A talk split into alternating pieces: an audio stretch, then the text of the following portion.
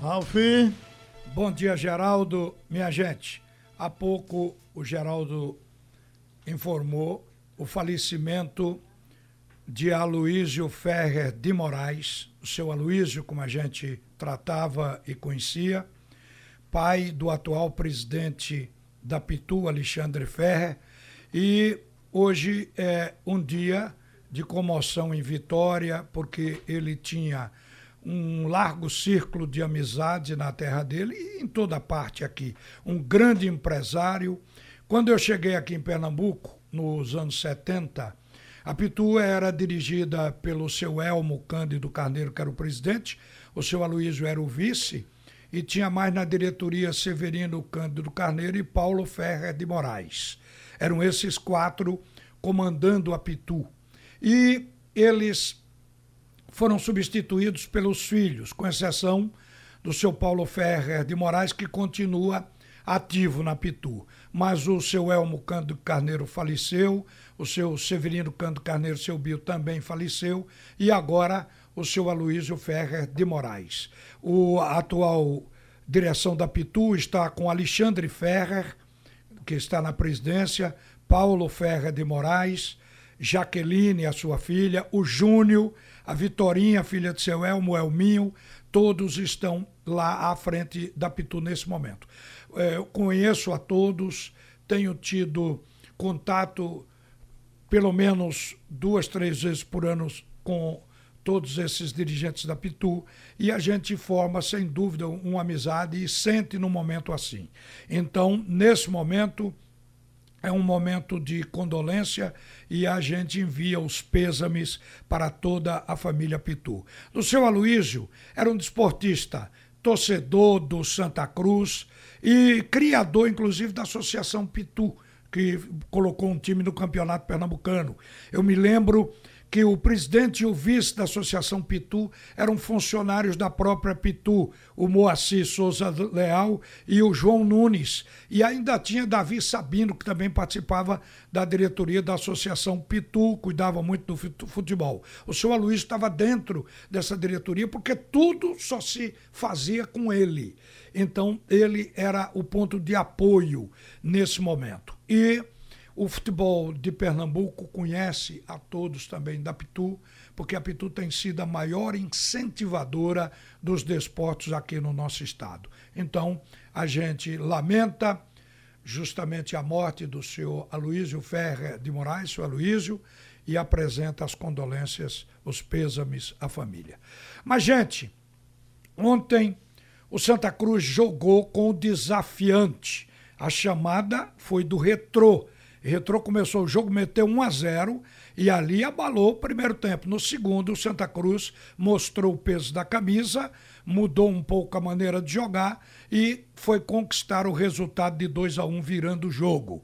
Mas, no final, o técnico Itamar Chuli fez referências inclusive ao futebol estruturado, taticamente bem postado, tecnicamente jogadores com muito empenho da equipe do Retro. O desafiante deste ano é o Retro. Em anos anteriores, a gente teve o Salgueiro, um tempo que era quem é, preocupava o time grande, em seguida o Central. O Central, ao longo dos anos, sempre foi um time duro para o trio de ferro da capital. Agora surgiu aí um time estruturado financeiramente bem para fazer esse desafio no campeonato. Foi uma partida que chamou atenção pela qualidade técnica apresentada pelo Retrô e o esforço do Santa Cruz para poder ganhar esse jogo e se manter com 100% com duas vitórias no campeonato. Está com a gente agora o presidente do Santa Cruz, o Constantino Júnior, que ontem reclamou da arbitragem do juiz Gilberto Castro Júnior. Ele reclamava que o primeiro gol do jogo, foi o gol do Retrô, teria sido gol ilegal, um gol impedido. Vai falar o Constantino Júnior, presidente do Santa Cruz. Bom dia, Constantino. É, bom dia, Ralf. Bom dia, ouvinte. Especial torcida coral. Mas não foi só questão da, da arbitragem. Tem muita coisa primeiro a ser ressaltado. É, a gente vê que é um time. A gente vem numa linha progressiva de contratação de, de reforços. Né? A gente sabe da necessidade de se contratar mais atletas, principalmente para o setor ofensivo. Né? Mas há de ser ressaltada a luta, o brilho, a, a disposição desses atletas que estão vestindo e honrando nossa camisa. Então isso há de ser ressaltado, assim, acho que em primeiro plano. Né? Acho que do jogo, é, eu acho que foi um erro de arbitragem, né? o primeiro gol do retorno estava claramente impedido. Né? Mas não quero é, né, atentar a esse detalhe, acho que faz parte do jogo, né? as pessoas têm se tentado uma renovação no quadro de arbitragem pernambucano. Né? A gente viu o Atlas de 24 anos apitando um clássico, que inclusive já está apitando hoje Copa do Nordeste, aquele o árbitro novo. Então, assim, vamos dar uma oportunidade, né? mas sabendo que erros acontecem, né? por um lado ou para outro. Infelizmente, ontem o Santa foi prejudicado. Né? Conseguimos dar a volta por cima e, e, e, dar, e virar o jogo. Né? Podia ser uma situação que complicasse né? ou comprometesse o resultado.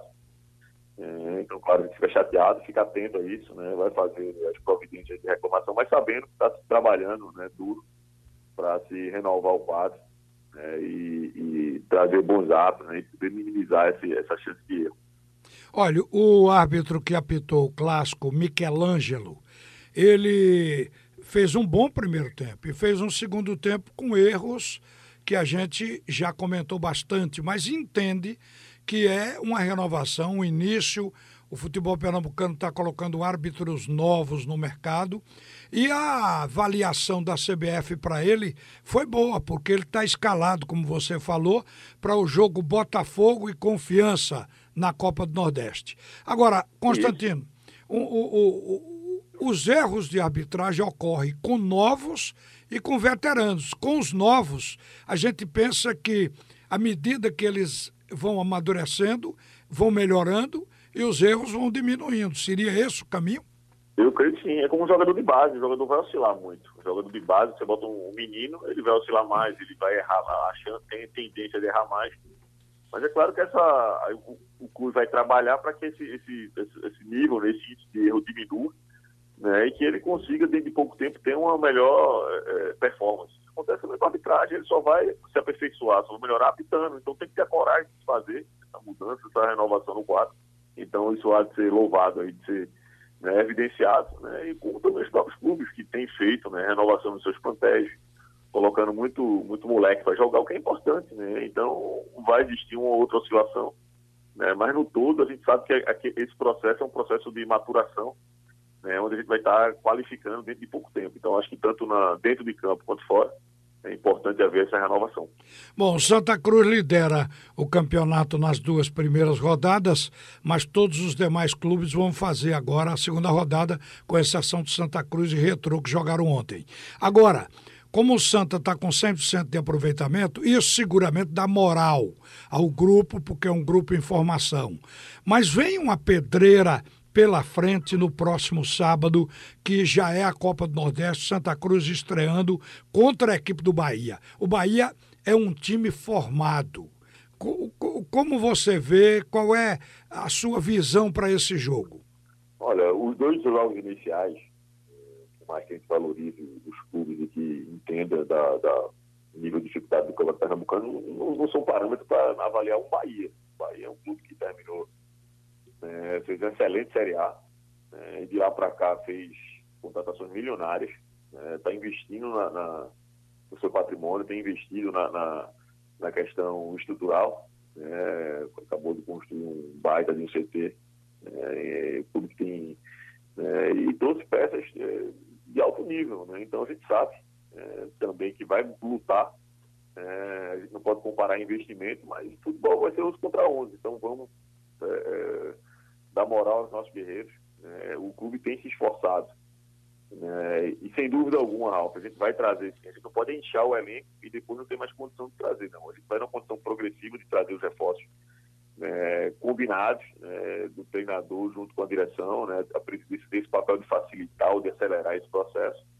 A gente entende que, que precisa sim, de reforços, mas é claro que também parabenizo o trabalho feito até agora pelo, pelo professor Itamar e toda a sua comissão técnica né, e, e, a luta né, do, dos nossos jogadores.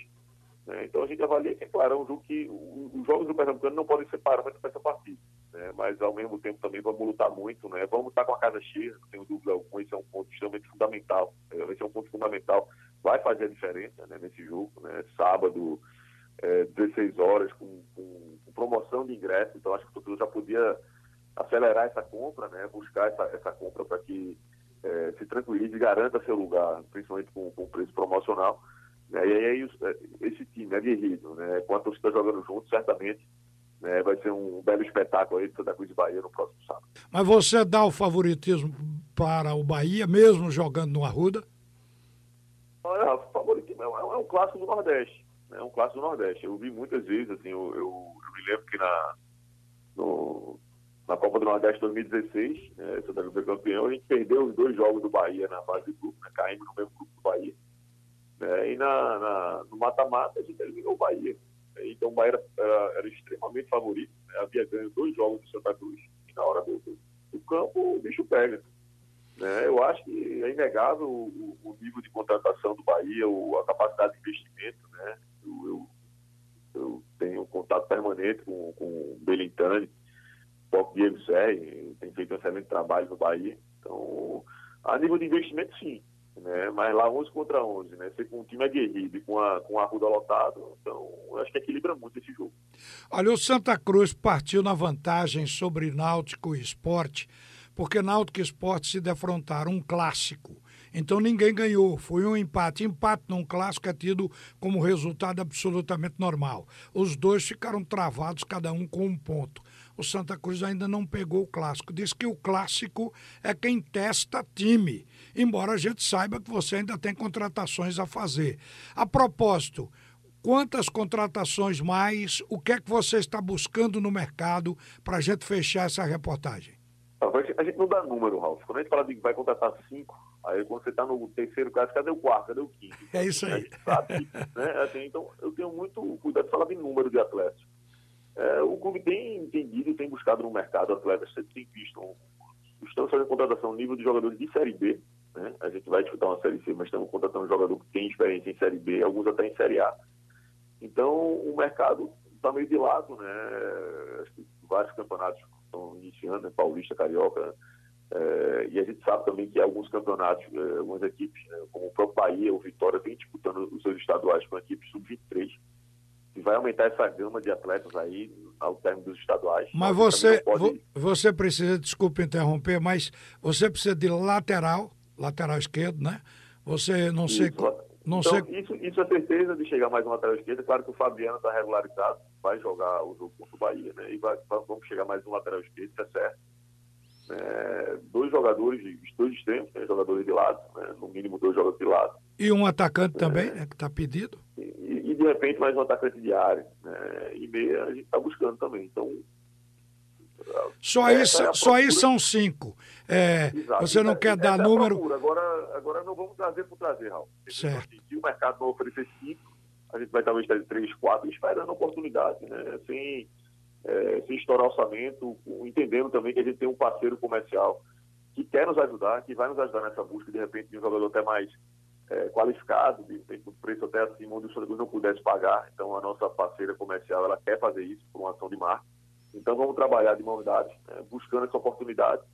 E claro que sempre ouvindo, né? É só assistir o comando, né? O comando técnico, o que vai atender o comando técnico, junto com o nosso, nosso departamento de análise de desempenho. Então o presidente vai facilitar né, uma negociação que vai ser iniciada lá com, com, com o Itamar e sua comissão. Né, o processo de contratação é feito pelo, pelo, pelo Ney Pandolfo, nosso executivo. Agora, claro, se precisar de, um, de uma ajuda do presidente, né, vou estar aqui para poder ajudar é, Falar em ajuda, falar em ajuda do presidente. O caso Varley, o presidente do Botafogo, o Carlos Montenegro, ele disse aqui na Rádio Jornal que Santa Cruz é parceiro ele não vai considerar o, o Varley como um passe livre, mas como um jogador do Santa Cruz. Como ficou essa transação, Constantino? O assunto na justiça morreu, perdeu o interesse por esse caminho. Como é que está essa questão para a gente liquidar esse assunto? Não. Tem que ter um pouco de cautela, Ralf. O assunto está sob júdice, então, assim, Santa Cruz conseguiu né, caçar, eliminar. É claro que existe uma possibilidade de entendimento entre Santa Cruz e Botafogo, mas qualquer coisa que seja falada fora de, de de um acerto né, sacramentado pode atrapalhar o Santa Cruz. Então, eu preciso ter muita cautela. Estou orientado pelo nosso departamento jurídico, brilhantemente, né, tem trabalhado incansavelmente para poder é, melhorar o dia a dia de Santa Cruz. Então, conseguiu né, caçar, eliminar. E certamente, dentro de muito pouco tempo, deve existir aí um entendimento entre Santa Cruz e Botafogo, nesse caso Varley. Então, não me pronunciar esperar, mas com muita convicção de que estamos muito próximos de, um, de, um, de uma coisa que seja boa para Santa Cruz, para o Botafogo e para o Atlético. Constantino Júnior, obrigado pela, pelo seu papo aqui na Rádio Jornal e um bom dia e boa sorte para Santa Cruz diante do Bahia no sábado. Bom dia, Ralf. Quero agradecer e aproveitar para convocar o nosso torcedor. Né? Compre seus ingressos promocionais. Né? Aproveite o, esse embalo né? para não chegar tarde e conseguir comprar com desconto. Né? Estamos vendendo Arruda também em alguns pontos nas né? lojas Cobra Coral. Então, o torcedor se apresse, né? já compre e garanta seu lugar para lugar de sábado. Sábado é, é lugar de tricolor no Arruda apoiando o Santa Cruz. Tamo junto. Minha gente, acabamos de receber a confirmação de que o sepultamento do senhor Aloysio Ferrer de Moraes, da Pitu, o senhor Aloysio, será hoje à tarde, 5 da tarde, lá em Vitória de Santo Antão. E um detalhe para a gente fechar aqui, que nos foi enviado agora, pelo repórter Tiago Moraes, dizendo o seguinte: que o campo do Náutico foi cedido ontem para o retrô. A chamada foi do retrô. O que é que o Náutico ganha nisso? Pergunta o torcedor. Então o Tiago responde aqui. O Náutico só devolveu a gentileza do retrô que diversas vezes cedeu seu CT, inclusive quando os campos do CT Wilson Campos estavam sendo requalificados. O Retrô pagou por toda a operação do jogo, ingresso, segurança, iluminação, custo de organização e por um documento se comprometeu a ressarcir ao Náutico se qualquer dano fosse causado ao estádio. O Timbu ainda ficou com toda a renda dos bares e isso aí significa dizer que o Náutico tirou um aluguel por tabela através dos bares do campo ontem para que houvesse o jogo.